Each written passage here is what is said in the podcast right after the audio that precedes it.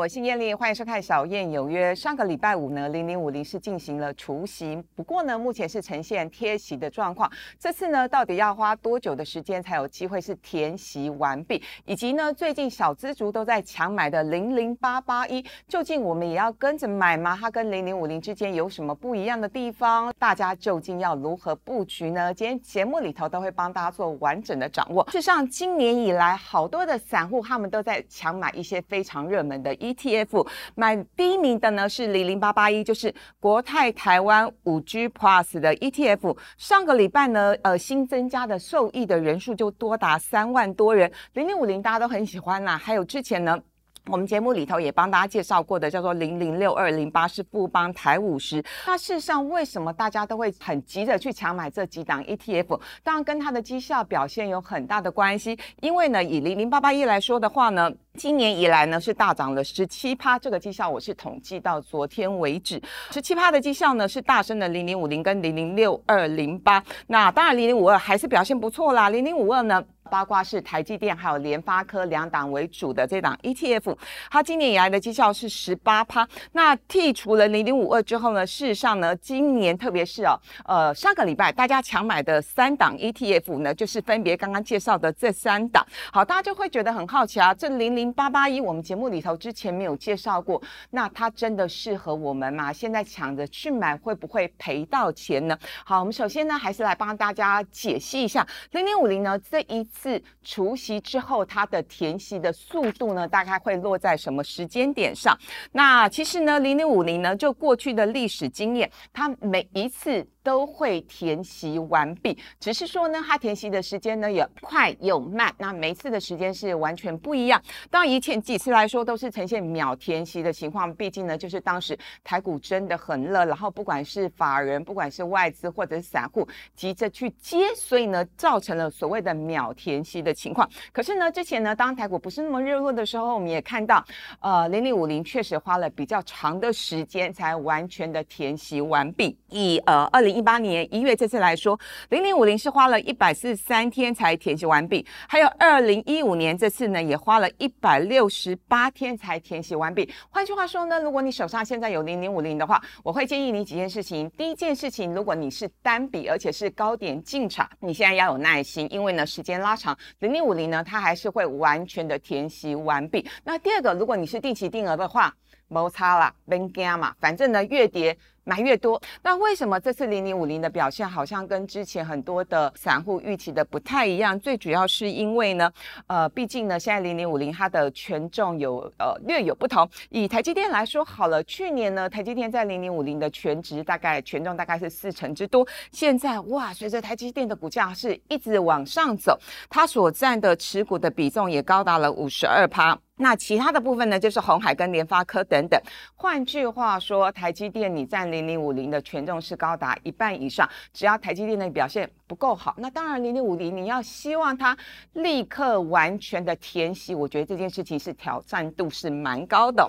呃，主要是因为呢，其实呢外资是连续四天是呈现卖超的情况，而且呢。哎每一天几乎都是卖个几万张哦，那更不要说呢，上个礼拜五是大卖了五万七千张。那其实我觉得外资在这边卖，并没有台积电的什么重大的利空。包括我们看到呢，昨天还有最新的消息，德国政府呢还打电话给台湾的政府说，拜托你们特别指明是台积电，赶快帮我们生产车用晶片，否则呢，我们的整个呃德国的呃这个经济表现会大受影响，因为毕竟德国它是很多的汽车重镇哦。那呃，刚刚提到外资在这边大卖台积电，没有任何的利空，主要还是因为他们觉得台积电涨多了嘛，涨到六百五十以上，真的是已经来到他们短线的目标价，所以连续卖超了，卖了四天。好了，那大家都在关心。这一波台积电呢，到底会修正到什么时候？呃，以我目前的看法，我认为呢，台股从去年的八千五百点一路涨到上个礼拜六盘中最高一万六千点，短线涨了八十八帕。你说它要完全不休息，跌个五帕，跌个一成，其实都算是蛮合理的一个呃修正跟回档。所以呢，我个人认为呢，如果台积电呢顺势从高点跌下来，跌个一成，好像也蛮合理的嘛。那会不会跌到十五帕呢？我觉得必须在观察。察后续三大法人，特别是外资在这边布局的的的动态。只要呢外资在台积电的部分呢有止稳，而且呢止稳向上，我想零零五零呢接下来它迈向完全的填息完毕这件事情速度就会加快喽。所以你手上有零零五零的，还是要有耐心。我帮大家试算了两个时间点，很有意思哦，因为大家都知道啊，其实这个呃定时定额它就是帮你摊提成本，而且帮你。分散风险的一件事情。那如果说我们是从去年一月一号高点一万两千点开始呢，定期定额买零零五零，我帮大家统计到昨天的呃日期为止。假设我每个月扣款定期定额的金额是一万块，扣款日呢现在是可以六号、十六号、二十六号。假设我就选到六号好了，因为我五号薪水下来，我扣六号。那投资的时间我刚刚特别提到是从去年的一月一号到呃今年呃的也也就是到昨天为止哦。那我呃历经了这一年多，我的总投资的金额是十三万。那呃经过这一年多之后呢，结果我发现随着零零五零的价格上涨哦，我的总资资产是已经来到了十八点六八万元，换句话说呢，我的总投报率是四三趴，换算下来每一年平均每一年的年化报酬率高达四十趴。看到这个表格，有人会说姐不公平啊啊！去年台股涨那么多，你只讲去年不公平，有没有更好的例子？有，有更好的例子。这个是从呃二零零八年之前前一年。也就是呢，二零零七年我们开始试算哦，历经了金融海啸，也就是呢，二零零七年的时候，大盘的位置是九千多点，历经了金融海啸是跌到三九五五，然后呢，同样的，我们持续定期定额的扣款不停扣，呃，统计到昨天为止，我们呢每个月的投资金额一样了哈，条件都一样，每个月扣一万块，都是六号来开始扣款，投资的时间从零八年呃十一月一直到呃。昨天为止，总投资的成本是。呃，累计的是一百五十九万，结果呢，经过了这么多年，经过了十几年，我累积的资产居然高达四百五十一万，总投报率呢一百八十四趴，其实很好了。换算下来，历经了十几年，我每一年的年化报酬率也高达八趴，哎，所以呢，定时定额买零零五零，我刚刚不停的强调，你随时进场，只要历经一个多空循环，至少三年以上，我想呢，你这个绩效呢，至少呢都可以。远远胜过定存，而且呢是与大盘同步的一个这样的一个报酬率。简单来说，它其实挂牌的时间很短哎，才两个月，算算是非常年轻的一档的 ETF。不过很厉害的是，它的规模已经冲高到一百六十亿了。以新的 ETF 来说，这样真的算是呃蛮厉害的哦。那它的最终指数呢？简单来说，就是它是连接的是五 G Plus 的一个通讯的指数。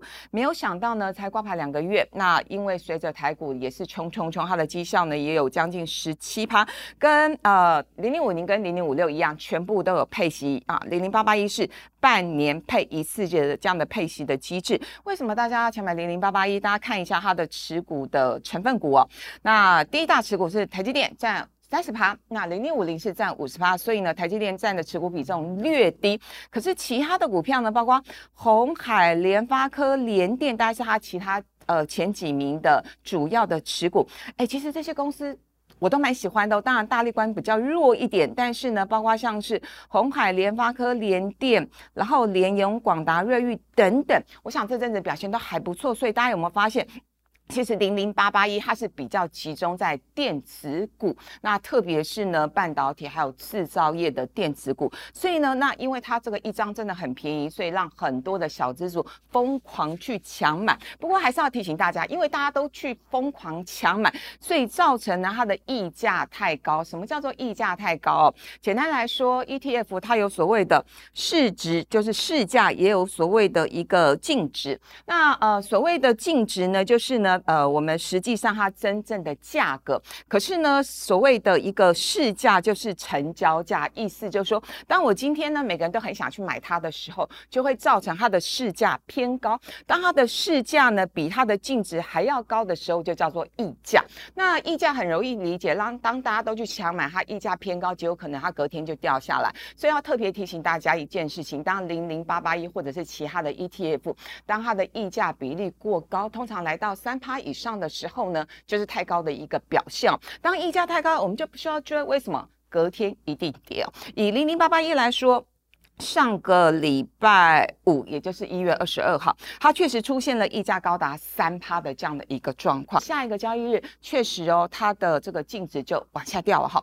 那同样的，在前一次呢，零零八八一呢，它的呃溢价也是高达三趴之多，因为大家都去抢买嘛，很多的理财达人就告诉大家，你买不起台积电一张，你就去买零零八八一，所以每个人就疯狂的小资族就去抢买，因此又造成了溢价太高的情况。当然，溢价过高，隔天呢。这个呃股价又跌下来，所以呢，溢价太高，真的不需要追。听到这，大家可能会问说，那听起来好像都不错啊，我到底该买零零五零还是零零八八一呢？给大家几个结论跟建议啊。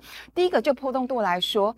哎，零零八八一，因为它全部都是电子股，所以它的波动幅度绝对会比零零五零来的高哦。换句话说，如果你连买零零五零呢，你都觉得好可怕，啊我还是干脆直接买零零五六就好。如果你是这一群人，那我认为零零八八一并不适合你。可是呢，同样的，如果你觉得零零五零对你来说好像还算稳健，也没有那么的恐怖，当然呢，零零八八一对你来说就是非常非常的适合。所以波动幅度的话，希望大家能够去思考。一下你自己的状况，还有就话题性而言，我想零零五零它就是跟。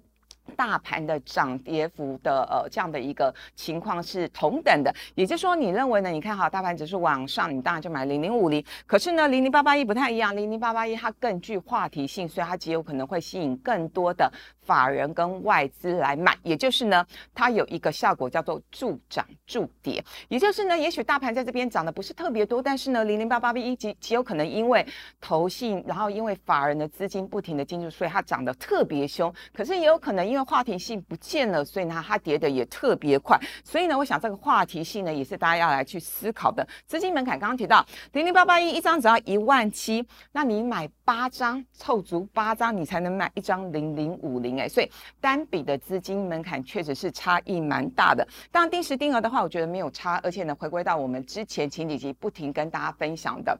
波动越大，越适合定期定额。所以呢，哪一档波动比较大呢？零零八八一，它其实波动更甚；零零五零更适合定期定额。不过呢，总结来说，这两档呢，跟其他的零零五六，还有跟债券型的 ETF 比较起来，我觉得也非常适合定期定额。好了，如果手上你的 ETF 是套牢的话，记住我的一句话。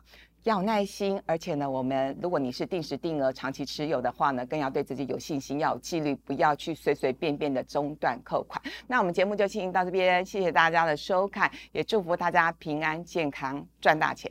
订阅品观点，开启小铃铛，小燕有约的 Podcast 现在也上线喽。